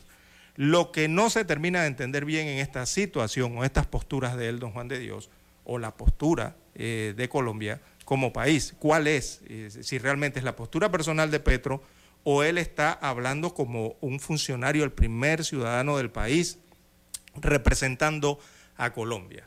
Como que hay allí uno no, uno no termina de, de comprender bien ¿no? Por cuál sería la ruta. Eh, y lo digo por qué, porque no hay comunicados emitidos por parte de, las contra, de, la Cancillería, don Juan de Dios. Incluso el propio canciller colombiano también está utilizando la red social de Instagram, de Twitter, para emitir eh, sus opiniones, pero no veo, vuelvo y repito, un documento que diga con el escudo de Colombia o, oficialmente la, eh, los símbolos de Colombia o la representación de Colombia que coloque una postura. Entonces es ahí el problema, ¿no? La situación que estamos viendo entre Colombia e Israel. Eh, ¿Por qué se lo digo? Porque realmente si usted lee las palabras de Leiva de ayer, del canciller colombiano, él no ha dicho que el embajador de Israel esté expulsado de Colombia. Ellos no lo han expulsado. Entonces uno se pregunta aquí, ¿realmente qué es? ¿La opinión personal de él o como funcionario? Entonces ahí está la situación. Sí, no hay nada oficial escrito, don César. ¿Ah? Lo que se ponga realmente en X o cualquier red, eso no es oficial, a menos que sea un comunicado. Exactamente. Firmado por Cancillería. Uh -huh. Es que es lo que está ocurriendo, eh, don Juan de Dios. Entonces parece que muy inteligentemente lo están haciendo en esa forma o quizás con esa estrategia, ¿no? Porque él no, les no le han dicho al embajador, al embajador de eh, Israel en Colombia, él se llama Gali Dagan, es el embajador israelí allá en Sudamérica, eh, no le han dicho que él está expulsado, que se presente, que no, no, no, no le han dicho nada de eso. Él le han dicho, le han dicho que se disculpe, eh, ¿verdad?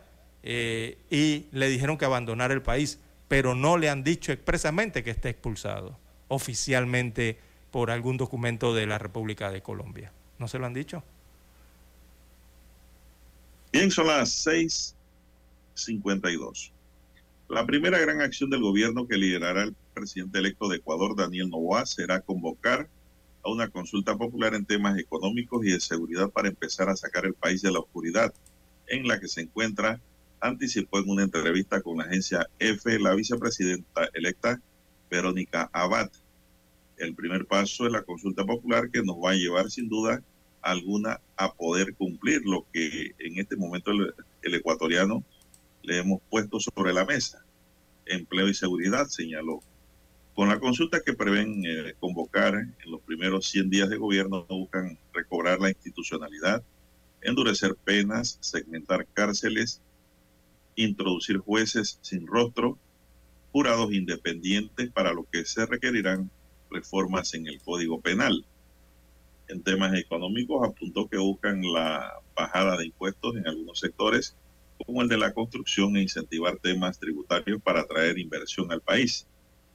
Además, optarán por decretos de leyes, pues dijo no hay tiempo que perder, ya que no va a gobernar hasta el 24 de mayo de 2025, cuando hubiese terminado el gobierno del presidente Guillermo Lazo si no hubiese disuelto en mayo pasado el Parlamento y forzado las elecciones extraordinarias a través de la llamada muerte cruzada con la que acortó su mandato. Así que pues, vienen una serie de ajustes en Ecuador por parte del gobierno de Novoa. yo diría que es un gobierno efímero, constitucionalmente hablando, ¿no? Gobierno corto, pero que yo pienso puede dejar muchas cosas buenas en ese país suramericano si en verdad pues hay el interés y la voluntad política en poder hacerlo. Son las 6.54. Bien, 6.54 minutos eh, de la mañana en todo el territorio nacional. Bueno, Estados Unidos anuncia que el presidente Joe Biden ah, viajará a Israel y lo va a hacer el día de mañana, don Juan de Dios. Este miércoles, entonces, el presidente norteamericano visitará eh, Tel Aviv eh, y esto evidentemente es para reafirmar quizás la ayuda, ¿no? el apoyo eh, que tiene entonces para Israel. Así que la ida del mandatario estadounidense se da en medio de un creciente temor a que el conflicto se ramifique por el Medio Oriente, allá en Asia, eh, luego que países como Irán advirtieran que no serán espectadores dice que ellos no van a ser espectadores frente eh, a una invasión a Gaza, según han informado. Y adicional a que, bueno, hay unos grupos extremistas por allá en el Medio Oriente, Don Juan de Dios, Hezbollah, que han llamado incluso a la yihad. Así que el presidente norteamericano viaja el miércoles, esa es una visita de solidaridad a Israel tras el ataque del grupo islamista palestino Hamas eh, según anunció Anthony Blinken, eh, el secretario de Estado que precisamente se encuentra en eso eh, en Asia en estos momentos. Así que el presidente reafirmará la solidaridad de Estados Unidos de América con Israel y nuestro férreo compromiso con su seguridad, según declaró Blinken a primera hora del martes en Tel Aviv. Blinken, el secretario de Estado estadounidense, habló tras una reunión nocturna de cerca de ocho horas en el Ministerio de Defensa con el primer ministro israelí Benjamín Netanyahu eh, en la segunda visita de, alto, de, este alto diplomático desde el ataque de Hamas el 7 de octubre. Así que Israel, según dijo Blinken, abro comillas, le cito, Israel tiene el derecho y de hecho el deber de defender a su población de los ataques de Hamas y otros terroristas y de prevenir futuros ataques. Cierro comilla, eh, fue lo que declaró eh, Blinken el día de ayer, eh, don Juan de Dios. Bueno, César, la jueza federal que presidirá el juicio contra Donald Trump por presuntamente conspirar para anular las elecciones de 2020 en Estados Unidos impuso ayer lunes una orden de silencio parcial contra el expresidente. La jueza del distrito Tania Chutkan ordenó a Trump no atacar con sus comentarios a los fiscales, personal del tribunal ni posibles testigos en el juicio previsto para comenzar en marzo de 2024 en Washington. El fallo de Chutkan se produce después de que el fiscal especial Jack Smith presentara una moción argumentando que la retórica incendiaria de Trump amenazaba con socavar su juicio. Trump ha descrito a Chutkan en comentarios públicos y mensajes en redes sociales como un fraude y una jueza que odia a Trump, a la oficina de Smith como un equipo de matones y a Washington como una ciudad sucia y plagada de crimen con una población más del 95% anti-Trump. John Lauro, uno de los abogados de Trump, argumentó que contra la emisión de la orden de silencio en la audiencia de dos horas este lunes, alegando que infringiría los derechos de libertad de expresión de la primera enmienda del expresidente. El gobierno de Biden está tratando de censurar a un candidato político en plena campaña, dijo Lauro, en referencia a la candidatura de Trump para volver a la Casa Blanca en las elecciones de 2024, César. Igualito que en Panamá. La misma fotografía. Bien, vamos a Washington y regresamos con más noticias, señoras y señores. Noticiero Omega Estéreo. El satélite indica que es momento de nuestra conexión. Desde Washington, vía satélite. Y para Omega Estéreo de Panamá, buenos días, América. Buenos días, América. Vía satélite. Desde Washington.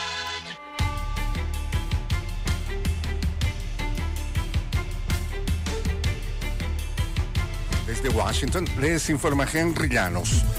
Estados Unidos reiteró su compromiso de apoyo a Israel con la segunda visita del secretario de Estado Anthony Blinken. Nos informa Jorge Agobián. A pesar del apoyo inquebrantable ofrecido por Washington, el presidente Joe Biden dijo durante una entrevista con la cadena CBS que creía que sería un gran error que Israel volviera a ocupar Gaza. Se mostró confiado de que Israel actuará bajo las reglas de guerra. Apostó a la eliminación completa de Hamas y por la conformación de un Estado palestino. La situación humanitaria en el terreno en Gaza sigue deteriorándose y Naciones Unidas ha advertido de consecuencias catastróficas para millones de personas inocentes. Jorge Agobián, Voz de América, Washington. El presidente de Estados Unidos, Joe Biden, postergó un viaje a Colorado para quedarse en Washington y concentrarse en la crisis del Medio Oriente. Biden iba a ir a Colorado al distrito de la representante republicana Lauren Boebert, donde iba a visitar uh, CS Wind, la mayor fábrica de torres de energía eólica del mundo. Pero apenas unas horas antes, la Casa Blanca anunció el viaje será reprogramado.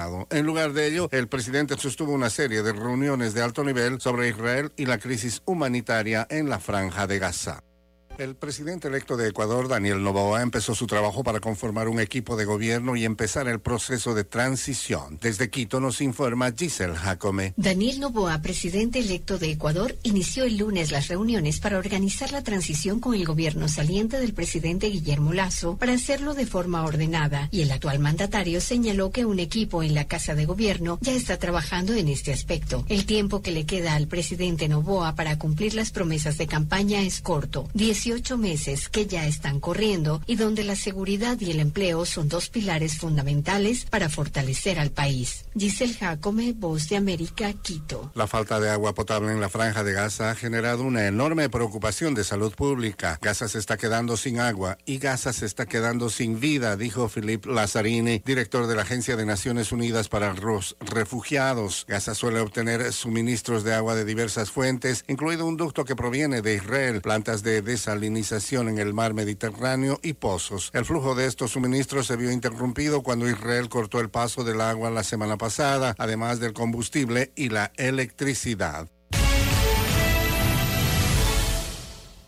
En una ratificación de sus políticas migratorias de línea dura que entusiasman a sus simpatizantes, el expresidente Donald Trump prometió que si es elegido de nuevo prohibirá el ingreso de refugiados de Gaza y expandirá de inmediato restricciones de viaje desde países musulmanes. Dirigiéndose a sus seguidores en Iowa, Trump dijo que de volver a la oficina oval comenzará de inmediato una revisión ideológica de todos los migrantes y prohibirá el ingreso de aquellos que simpatizan con Hamas y los extremistas musulmanes. A cinco días de la primaria presidencial de la oposición, el gobierno y la oposición de Venezuela retomarán un proceso de diálogo que estuvo suspendido hace casi un año. Desde Caracas nos informa Carolina Alcalde. El gobierno del presidente Nicolás Maduro y la Plataforma Unitaria Democrática de la Oposición decidieron retornar al proceso de diálogo y negociación facilitado por el Reino de Noruega, con el propósito de llegar a un acuerdo político conforme a lo previsto en el memorándum de entendimiento firmado en México en agosto de 2021, y las reuniones empezarán hoy en Barbados, según informó la Embajada de Noruega en México. Son pocos los detalles, pero según fuentes allegadas al proceso, un acuerdo preliminar contempla condiciones electorales a cambio de que Estados Unidos flexibilice sanciones a la industria petrolera venezolana. Carolina Alcalde, Voz de América, Caracas. Un musulmán británico que fue condenado en Turquía por formar parte del grupo extremista Estado Islámico se declaró culpable ante un tribunal del Reino Unido de tener un arma de fuego con fines terroristas y dos cargos de financiar el terrorismo. Ain Davis, de 39 años, fue deportado al Reino Unido en agosto de 2022 después de cumplir condena en prisión en Turquía. Fue acusado y detenido por la policía antiterrorista británica al llegar al aeropuerto Luton de Londres.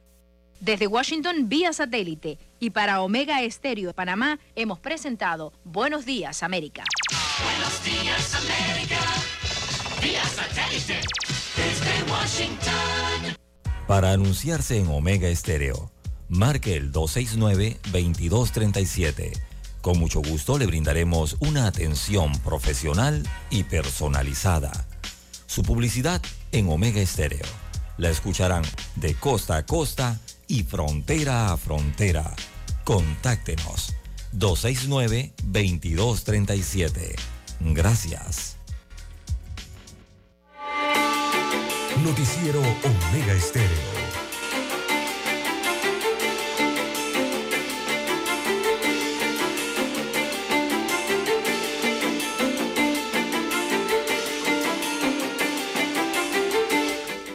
César, bueno, ayer circuló en redes sociales, César, eh, una carta que firmó el comunicador y otrora candidato a diputado por otro camino, eh, Manuel Núñez. Eh, en la carta, pues, que circuló, él decía que dejaba, pues, su aspiración a ser diputado por otro camino en el circuito de Bellavista. Ese número, ese circuito que es, don César, Bellavista, Caledonia, Curundú. Bien, allí pues él dejó claro de que no podía estar donde ya no lo quieren. Eso es lo que pude discernir allí. Y que pues eh, iba a buscar otro norte. Eh, posteriormente, él mismo publicó en redes sociales de que había sostenido reuniones con miembros del PP. Parece que ahora eh, va a cambiar de tolda. Todavía eso no es oficial, pero me imagino que va a ocurrir. Y todo se origina, don César, por haber pedido pauta publicitaria a Pineda públicamente. Allí es que se origina el conflicto, en donde el directorio dice del Moca, pero ¿cómo va a pedir pauta al adversario? Que eso iba contra los principios éticos del partido. Y de ahí se origina, pues, que le pidieran la renuncia. Decisión que tomó ayer. Por otro lado, eh, analistas consideran la estrategia de Moca de no postular al Parlacén como algo que no va a tener mayor ef- efecto, pero otros dicen de que en efecto con eso está demostrando de que no está de acuerdo en que Panamá esté en el Parlacén porque eso le cuesta al Estado panameño mucho dinero sin una retribución política ni económica ni social de contundencia para el gasto que se hace. El pasado 12 de octubre, Moca justificó su decisión de no postular a sus miembros a ese organismo regional para no seguir avalando, entre otras cosas, la juramentación de panameños confesos por delitos en Estados Unidos o en cualquier otra jurisdicción e investigados penalmente en Panamá, aparte de que independientemente de no ser vinculante las políticas públicas positivas aprobadas en el seno del Parlacén, al llegar a Panamá no se implementan a través de un proceso de discusión en la Asamblea Nacional, por lo que estas no benefician en nada a los panameños, destaca hoy la estrella de Panamá. Eh, Edwin Cabrera, analista, dice que el planteamiento de Moca es éticamente válido, pero sostuvo que en donde se desvanece ese planteamiento es que sería mejor aún si otros partidos hacen lo mismo. Claro que sí. Ahí sí tiene razón. Si lo haces de forma aislada, cumple con tus principios y valores éticos en la política, pero no produce ningún resultado al final, porque esos puestos se- que le fueran corre- a corresponder a Moca por la cantidad de votos presidenciales que obtengan, pudieran obtener allí esos puestos, los van a llenar candidatos de otros partidos. Bueno, pero que eso está claro, ¿no? Lo que ha hecho Lombana y otro camino allí, don César, es dar un ejemplo indistintamente quién se quiera llevar el resto de la piñata. Eh, en- también Guido Rodríguez opinó y dice que considera que hubiese sido mejor estrategia para conseguir simpatías para el candidato presidencial Moca anunciar que iban a postular candidatos al Parlacén, pero con el compromiso que esos candidatos de no tomar posesión de manera que eso le pudiera ahorrar al fisco panameño 84 mil dólares al año por cada uno de los diputados elegidos por Moca. Bueno, eso también tiene validez, pero choca contra la ética del partido.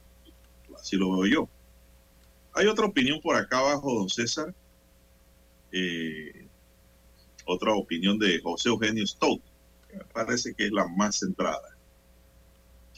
Stout no cree que tenga la menor importancia postular o no a diputados al Parlacén, ya que según dice al fin y al cabo el Parlacén es un organismo estéril, cuya única función es la de ser guarida de su gran mayoría de delincuentes.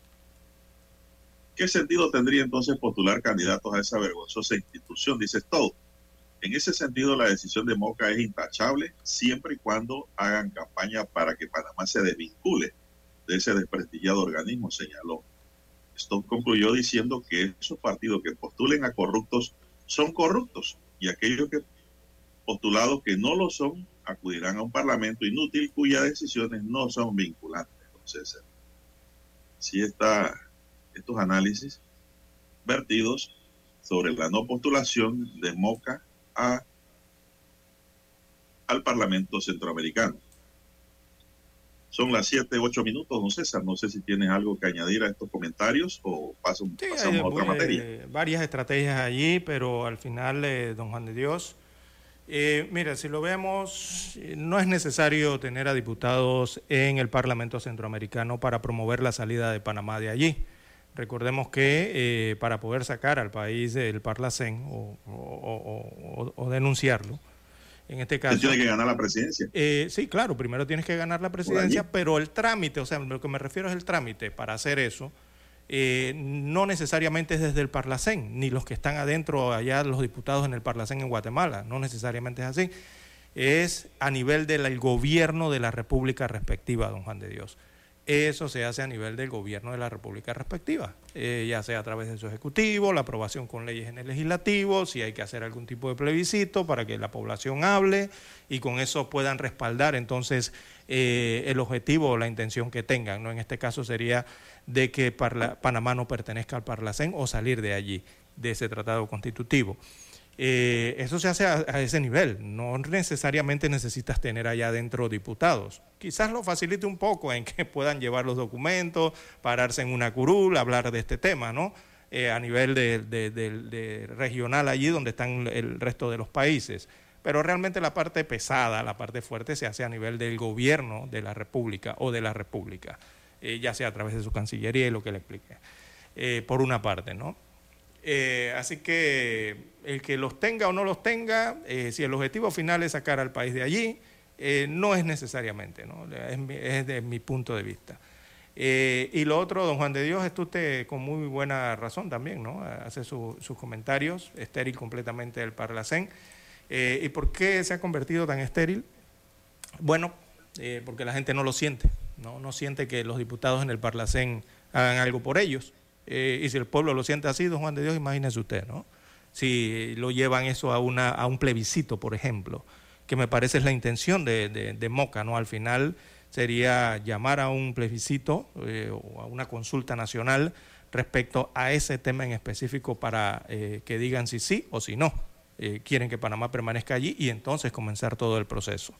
¿verdad? Que no es un proceso fácil, hay que decirlo, no es fácil, es un proceso que va a tomar tiempo al, país, no es de la noche a la mañana, eh, pero alguien tiene que iniciarlo. Si en tal caso el pueblo aprueba que no desea estar con su país allí y todo eso ocurre, ya lo hemos explicado anteriormente, ¿no? Porque recordemos que en el Tratado Constitutivo del Parlacén no hay un artículo, no hay una cláusula en ese tratado que diga cómo los países deben salirse de allí o, el proceso para denunciarlo. No existe un artículo en ese tratado para poder salirse, para poder retirarse.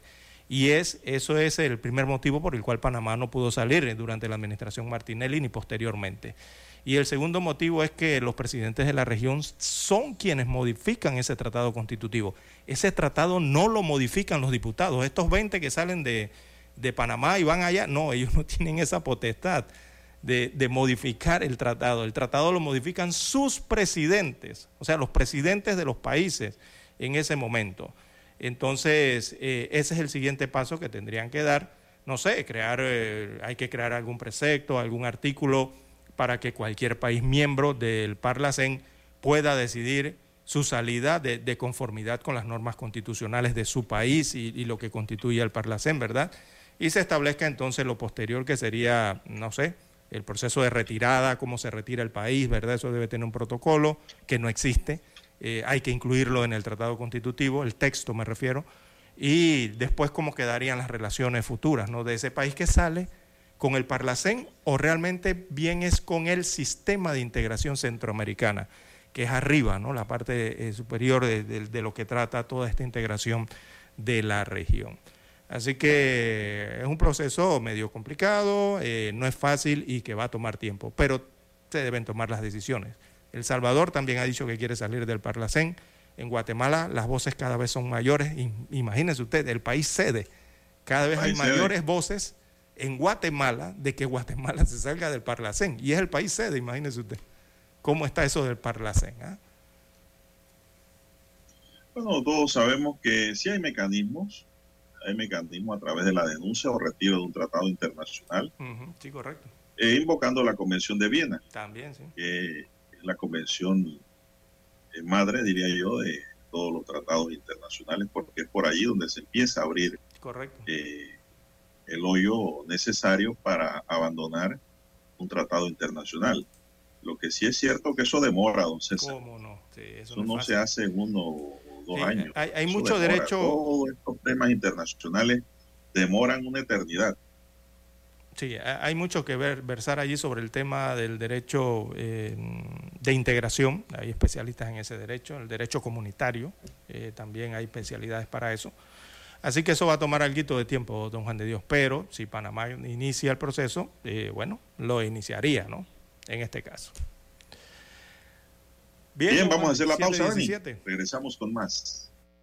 Noticiero Omega Estéreo.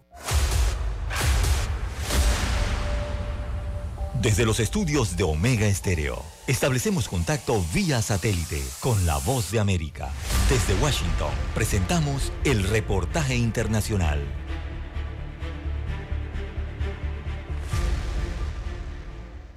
En esta nación andina continúa la organización rumbo a la primaria presidencial y también las alianzas políticas de la oposición. Desde el punto de vista logístico, organizativo y técnico, la primaria presidencial de la oposición de Venezuela está lista para llevarse a cabo este domingo 22 de octubre, de acuerdo a Omar Barbosa, secretario ejecutivo de la Plataforma Unitaria Democrática. En tanto, el dirigente del Partido Voluntad Popular, Freddy Superlano, declinó a favor de María Corina Machado, favorita en la intención de voto, que se encuentra inhabilitada para ejercer cargos públicos, pero que ha desestimado la inhabilitación. Superlano puso a la orden las capacidades de su partido en camino a los próximos eventos electorales y subrayó que la decisión fue tomada en función de los intereses del país. Carolina Alcalde, Caracas. Las delegaciones del régimen de Nicolás Maduro y de un sector de la oposición venezolana acordaron reanudar los diálogos suspendidos hace casi un año, informaron diplomáticos noruegos.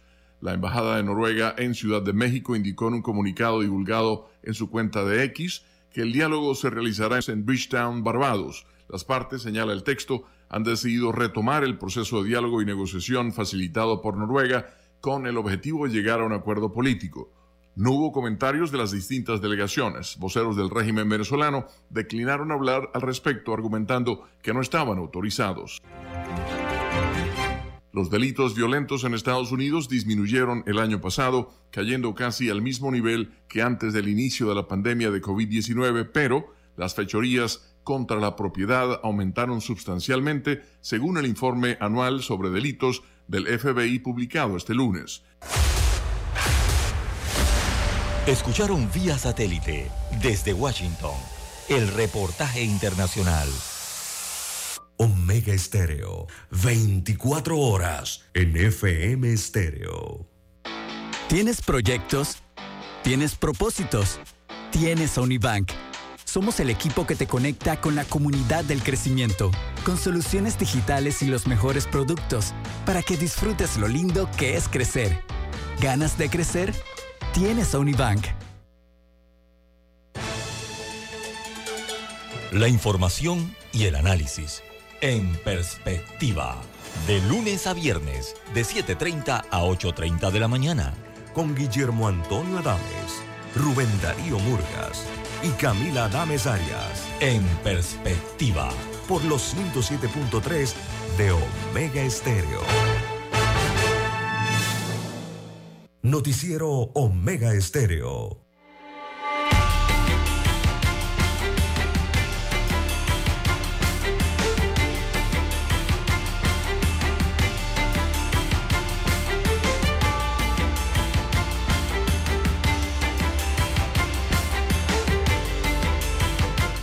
Bueno, señoras y señores, el Sistema Nacional de Protección Civil emitió ayer un nuevo aviso de prevención, vigilancia y monitoreo debido a las mareas máximas que se registrarán hasta las 6 de la tarde del día miércoles 18 de octubre en el Pacífico. Mucha atención, pescadores, surfistas y bañistas.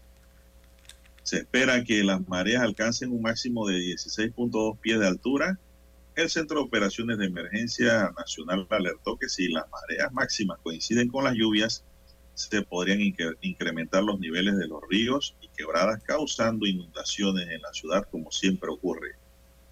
Así que, pues, por lo menos eh, hay que tener mucho cuidado con esto.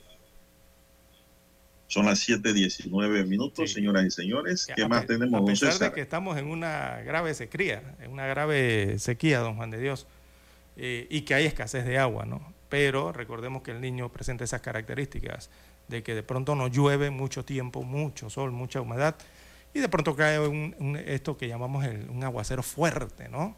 Intenso en ocasiones, y luego vienen entonces los días de sequía posterior y así, ¿no? Eh, es por eso que se hacen estas, estas advertencias, ¿no? Cuando saben que vienen estos fuentes temporales. Pero el niño sigue, la amenaza sigue allí y podría agravarse lastimosamente las mediciones que están haciendo, ¿no? Eh, la escasez de agua en el país, a pesar de que se hablen de esto. Eh, mm, bueno, el lago, yo siempre utilizo la medición del lago Gatún, don Juan de Dios, porque es un lago inmenso, eh, provee de agua al canal de Panamá, un recurso importante para el país, y su nivel ahorita mismo está en 79, o sea que bajó 79.6.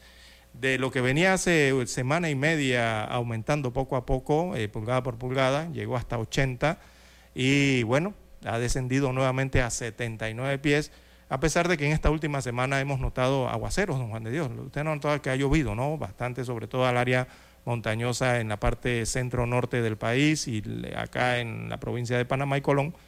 Pero aún así, bueno, el lago eh, no logra retomar eh, sus niveles. Se requiere mayor cantidad de lluvia en esas áreas eh, donde se ubican estos más de 400 kilómetros cuadrados del lago Gatún o de cuenca hidrográfica de, para el lago Gatún. ¿no? Eh, bueno, hay que cuidar el agua, eh, don Juan de Dios. Las 7.23, 7.23 minutos eh, de la mañana en todo el territorio nacional. Bueno, el Ministerio de Educación reveló que los desfiles patrios se efectuarán este año en dos rutas. Una será por calle 50 y la otra por la cinta costera. Meduca también detalló que en cada una de las rutas participarán un máximo de 30 delegaciones entre los centros educativos secundarios y universitarios, bandas independientes y las entidades gubernamentales. El horario de inicio del desfile del 3 de noviembre será desde las 9 de la mañana, mientras que el del 4 de noviembre será desde las 8 de la mañana. La ruta 1 partirá desde el de edificio inteligente en calle 50, el cual alberga el Banco Credit Corp y finalizará en el cruce del antiguo Banco Bladet con el Banco Occidente. Mientras que la ruta 2 comenzará en la Plaza 5 de Mayo frente al Museo Antropológico Reina Torres de Araúz, pasará por el restaurante Astoria y finalizará en la Avenida Balboa con calle 30, específicamente después del antiguo Teatro ASA. Eso es lo que informó el Ministerio de Salud de Educación sobre las rutas eh, de los desfiles. Ruta 1 y ruta 2, César. Sí, muy y bien. no van a haber más de 30 delegaciones. Sí, me parece bien. O sea, eh, según las- los lugares, los sectores o las cuadras que ha dicho don Juan de Dios, evidentemente hay una disminución en kilómetros del el desfile de cada ruta. Me parece bien que hayan tomado esa previsión, don Juan de Dios, y el tema de la cantidad de delegaciones. ¿Y por qué digo que me parece bien que lo hayan recortado o que hayan recortado también la cantidad de delegaciones? Es que hay que recordar que lo que acabamos de decir hace algunos minutos atrás, estamos en un periodo de sequía, estamos en un tema de cambio climático a nivel mundial que afecta a Panamá y eh, las lecturas que vienen para el, precisamente para el mes de noviembre, don Juan de Dios, eh, es básicamente lo mismo que hemos sufrido en estas semanas, que son eh, índices de calor alto, ¿verdad? Eso que llaman sensación térmica, eh, porcentajes serán altos, habrá mucho sol, eso puede generar, don Juan de Dios, lo que son desmayos, los golpes de calor, traer desmayos, demasiada exposición solar de los estudiantes, por una parte, y del público asistente también. Recordemos que hay otra cuestión que se mide, que son los índices de rayos ultravioleta y todo esto, ¿no? Bueno, eh, me parece que la previsión que está tomando quien organiza esto, que es el Ministerio de Educación, es la más adecuada, eh, don Juan de Dios, porque vamos a seguir sufriendo de esto durante todo este mes de noviembre y diciembre, y ni se diga para la temporada seca cuando arranque el próximo 2024 en enero, eh, don Juan de Dios. Así que hay que tomar las previsiones y sobre todo mucha hidratación para esos muchachos, hombre, eh, durante las festividades patrias y los desfiles. Bueno, son las 7.24. ¿Qué más tenemos, don César, en agenda? Bien, don Juan de Dios, nos preguntan, eh, bueno, aparte del correo, mm, eh, Martín, vicepresidente Martín Torrijos, no, todavía no, recordemos que hay tres partidos políticos que van en alianza a las elecciones del 2024. Eh, eh, son país de Toto Álvarez, ¿verdad? Del PP con Martín Torrijos, no han decidido su vicepresidente. Eh, eso lo van a decidir eh, la próxima semana, eh, antes del 27. El partido, eh, la fórmula, eh, sí, se va a dar a conocer eh, el próximo 27 de octubre. El de Moca, que es el movimiento Otro Camino, también tienen hasta el 27 de octubre, ellos ya lo habían anunciado hace unas semanas anteriores, que iban a revelar el, el- nombre del que acompaña en la fórmula a Ricardo Lombana el próximo 27 de octubre. Así que, bueno, habrá que esperar hasta esa fecha, don Juan de Dios. Y al amigo oyente que nos escribe. Bueno, son las 7.25 minutos. El Ministerio de Salud informó que interpuso recursos legales y reclamos ante la distribuidora de energía eléctrica Naturgy debido a los apagones y fluctuaciones de voltaje en la provincia de Panamá Oeste que provocaron el colapso del sistema de climatización en el hospital Nicolás Anzolano, ubicado en La Chorrera, y que las pérdidas van por encima ya de los 100 mil dólares.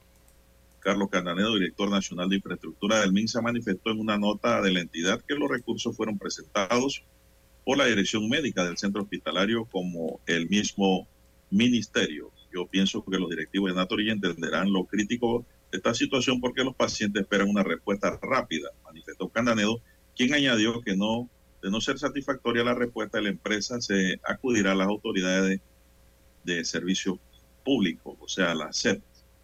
Bueno, lo cierto es que los usuarios no pueden esperar, don César, que esta empresa de energía eléctrica pague los daños, Natalie, para poner a funcionar. El MINSA tiene que buscar de sus fondos y después buscar la compensación o el reclamo por los daños y perjuicios causados. Así funciona el negocio. Se nos acabó el tiempo. Daniel Arauz Pinto nos acompañó en el tablero de controles en la mesa informativa. Les acompañamos. César Lara.